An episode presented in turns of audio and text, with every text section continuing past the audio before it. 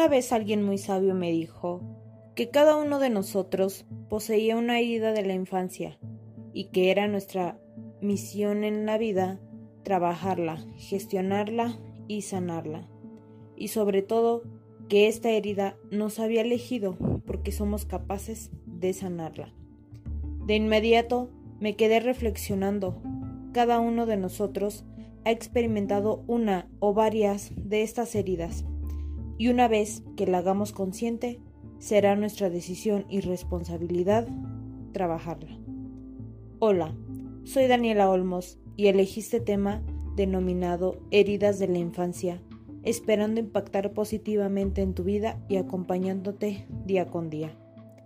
Para iniciar, me gustaría comentar y reafirmar que nuestro cuerpo humano está conformado de cuerpo, mente y alma las emociones que experimentamos, nuestra capacidad de pensamiento y razonamiento y la anatomía nos hacen seres especiales y únicos al resto de otros organismos que habitan el planeta.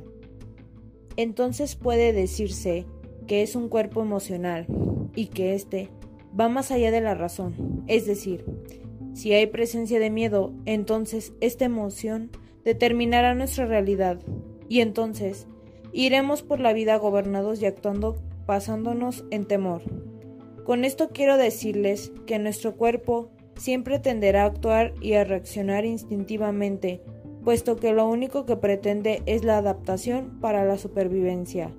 Hay que considerar que por muy oscura y negativa que se torne una situación, siempre hay algo positivo y bueno que se puede obtener de ella. Ahora hablaré un poco del afecto. Esta palabrita engloba muchos otros conceptos como el expresarse por medio de ternura, empatía, amor, caricias, miradas, pensamientos.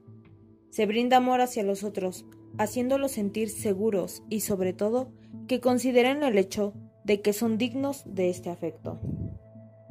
Cuando no se brinda un afecto, entonces aparece el rechazo. Se, tiende a alejar y separar a la aceptación entonces puede darse la parte de evadir a quien nos brinde ese rechazo ya que no nos dote de afecto. Y evadir significa que buscaremos algún medio para no sentir lo que ocurre, negando aquellas emociones negativas. Por eso hay que recordar que si hemos reprimido emociones a lo largo de nuestra vida, entonces es muy probable que al pasar el tiempo se suscite algún evento que provoque el desbordamiento de dichas emociones y energías acumuladas y entonces estalle todo aquello que hemos guardado. Quiero hacerles una pregunta y es la siguiente. ¿Por qué no queremos sentir? Así es. ¿Por qué nos limitamos a experimentar de verdad nuestras emociones? Al final de cuentas, son parte de nosotros. El alejarlas es prácticamente imposible, puesto que siempre estarán ahí, y si intentamos eliminarlas, generará un conflicto interminable. Una vez leía que el primer paso para sanar es aceptando lo que eres, y eso incluye a toda emoción que experimentes, ya sea agradable o no. Existe una dualidad para estar en equilibrio. Necesitamos tanto de lo positivo como de lo negativo, así como el sol necesita la luna para coexistir o la noche al día. Entonces, Mejor aceptemos cada etapa que vivimos, aceptemos a las emociones y vivamos en paz con ellas. Ahora entonces, les brindaré las cinco heridas que en algún momento todos hemos experimentado, alguna de ellas en mayor medida, y lo importante es reconocerlas. Puedes decir la siguiente afirmación. Acepto y reconozco que la herida de... Aquí eliges la que más se identifique contigo. La viví, la experimenté, pero hoy decido sanarla con el objetivo de que ya no dirigirá más mi vida. Muy bien, comencemos. La primera herida que abordaré será la del rechazo. ¿Recuerdan que en un inicio les dije que el rechazo viene de la falta del afecto? Ok, esta tiene su origen principalmente en la idea de que nuestros padres o familiares cercanos no nos aceptaron, o al menos esa fue la percepción que nosotros le dimos a estos hechos. Cuando éramos niños, percibimos un entorno no tan amoroso y confortable. Entonces rechazamos el entorno, pero de igual manera el apoyo de nuestros padres y o familiares. Y esto hará que nos adaptemos a dicho contexto. La personalidad permanece herida debido a esa carencia de afecto que en un principio se deseaba. Inician esos pensamientos referentes a yo no merezco y entonces quienes tendamos a vivir con esto lo reflejaremos en las conductas y verbalizaciones. Por ejemplo, hay una prenda de ropa que nos gustaría mucho adquirir. Tenemos el dinero y las posibilidades de comprarla, pero al final no la haremos y diremos quizá que ya no tenemos algo parecido o que no lo necesitamos y optaremos por decir no, no merezco. Aquí implícito está el hecho de no merecer. Es importante reconocer y darnos ese gusto de adquirirlo de vez en cuando. Es importante decir que lo merecemos. Invirtamos en nosotros mismos, en nuestro bienestar. No lo veamos como gasto, sino como una inversión. Muchos cargamos con esta herida, y claro que duele, claro que es difícil pensar y hablar de ella. Aceptemos que nos hace sentir vulnerables, pues es el primer paso para la sanación. Y este proceso lleva tiempo, paciencia, aceptación, pero sobre todo amor hacia nosotros. Es un tema que duele, pero aquí pregunto, ¿hasta cuándo dejaremos que nos siga doliendo? De algo estoy segura, y es el hecho de que a todos nos gustaría liberarnos y vivir en paz. No podemos cambiar el pasado, ni mucho menos huir de él pero podemos aceptarlo y decir que a pesar de la herida de rechazo que hemos vivido, gracias a ella, somos la persona que hoy por hoy está. Y también eso nos ha hecho más fuertes, cosechando una mayor fortaleza. Los padres y familiares siempre han brindado afecto, muy a su manera, y tal vez no como nos hubiera gustado, pero lo han hecho. Quizá no diciéndolo, sino con acciones Simplemente prestemos atención. Comprendamos que ellos han tenido una historia de vida donde hay altas y bajas, y que es debido a lo que han pasado y experimentado lo que los hace ser así. Entonces, seamos empáticos y consideremos que ellos, al igual que nosotros, tienen batallas por las cuales hay que trabajar para sanar. No culpemos a nadie, solo aceptémoslos y amémoslos a todos, tal como son, pero sobre todo a nosotros mismos. Brindémonos un abrazo y digámonos lo mucho que nos queremos. La siguiente herida es la de abandono. Esta refiere al hecho de presenciar soledad, principalmente durante nuestra infancia, un vacío. Puede ser ausencia de tipo físico o emocional. Para los que la hemos experimentado, seguramente hemos estado en una gran angustia, nos sentimos indefensos y desprotegidos. ¿Cómo podemos sanarla? Es un proceso difícil como el anterior, y es importante reconocer que este hecho, en su momento, percibimos durante nuestra infancia, dolió, nos hizo sentir tristes, vulnerables, quizá enojados.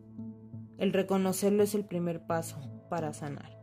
Ahora viene otro concepto, el perdonar, es fácil decirlo pero difícil llevarlo a cabo y está bien. Todo a su tiempo. Recordemos que perdonar al otro permitirá estar en paz con nosotros mismos, pues significará que eso ya no controlará más nuestras vidas, estando dispuestos a dejar el pasado en el pasado, a vivir el presente y sobre todo no repetir aquello que hemos vivido. Podremos dotar de afecto y amor al otro, pero sobre todo a uno mismo. La tercera herida de la infancia es la de humillación, y quizá al recordarlo e incluso hablarlo nos genere un nudo en la garganta, pero recordemos que aquello que no se habla, el cuerpo lo manifiesta mediante síntomas y enfermedades. La humillación proviene de la vergüenza de la cual vivimos durante nuestra infancia. hace que no nos sintamos dignos de algo, disminuye nuestra autoestima. Tendemos a creer lo que otros nos dicen. Normalmente hay burlas con respecto al físico, pero te voy a decir que burlarse de otros por su aspecto es lo más absurdo que existe, porque nadie, absolutamente nadie, elige cómo venir a este mundo. Nadie elige su color de piel, ojos o cabello, o el cuerpo. La gente hará cosas, pero nosotros elegimos si nos afectan o no. Somos seres humanos especiales y perfectos tal como estamos. Entiendo que es imposible que las cosas nos hieran, sí, y nos hieren, y mucho. Pero no hay que reprimir, sino sentir nuestras emociones, liberarnos al llorar o gritar, etc. Así que no nos culpemos por cómo somos. Sería difícil y duro, pero recuerda, que somos lo que proyectamos, así que practiquemos el amarnos y aceptarnos, pues al final de cuentas seremos con quien pasaremos el resto de nuestra vida. Así que no vivamos en conflicto con nosotros mismos y agradezcamos por nuestro cuerpo, las capacidades y cada característica proveniente de él y sobre todo por las miles de cosas que podemos hacer con nuestro cuerpo. La cuarta herida que nos viene a enseñar algo es la de traición. ¿Qué tan a menudo hemos oído frases como mi novio me traicionó o ya no le hablo por ser desleal? Uf, un sinfín de comentarios de este tipo. Escuchamos casi a diario, ¿verdad?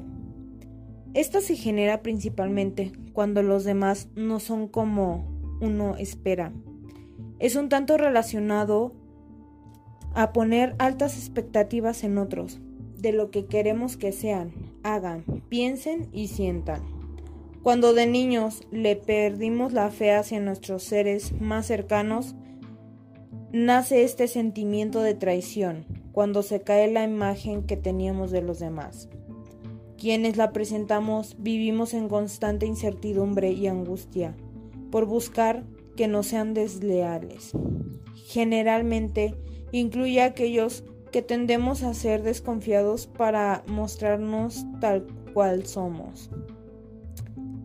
Es difícil vivir en esta etapa donde nos sintamos en un constante estado de hipervigilancia ante otros. ¿Recuerdas que les dije que se origina porque otros no cumplieron nuestras expectativas? Ok, pues aquí quiero decirte que los demás no están obligados a ser como nosotros queremos que sean. Así como muy seguramente tú no estarías dispuesto a actuar como ellos lo deseen. No culpemos ni tengamos remordimiento. Cuando éramos niños quizá nos prometieron muchas cosas que por una u otra razón no se cumplieron y tal vez porque no eran el momento de presentarse en nuestras vidas. No siempre las cosas saldrán como queremos y está bien. Todo es parte de este proceso. Dejemos de vivir traicionados, dejemos eso atrás. Todos en algún momento nos equivocamos, somos humanos, entonces no vivamos conflictuados. Por último viene la herida de la injusticia, en donde hemos percibido que han violado nuestros derechos. Se caracteriza por un alto nivel de enojo ante una figura de autoridad propiciando que rechacemos a la realidad y a esa autoridad. Hace que les guardemos rencor, pero quiero mencionar que es muy probable que ellos, al igual que nosotros, hayan vivido por una infancia basada en traición y ahora lo están repitiendo con nosotros. Comprendamos que esta y las demás heridas que mencioné, nuestros padres, familiares, amigos y demás personas la vivieron y aún les duele, aún no han sido sanadas. La pregunta es, ¿hasta cuándo seguiremos cargando con ellas? ¿Permitiremos que sigan gobernando y dirigiendo nuestra vida? La vida es muy corta. Te invito a que no la presencies en un estado de dolor, sino de satisfacción y plenitud, amándonos y eligiéndonos cada día, pero sobre todo estando en paz con nosotros y con los demás y sobre todo con el pasado. Los invito a que sanemos, a buscar ayuda, porque está bien, hay veces en las que requerimos apoyo porque simplemente no podemos nosotros mismos. Y es normal, es parte de la vida. Dejemos de estigmatizar y prioricemos nuestra salud mental. Te invito a trabajar en ti, de verdad. Fui por mi niño a ese lugar donde lo había dejado. Me hice cargo de él y entonces dejé de esperar que otros le den el gran amor que comencé a darle yo mismo.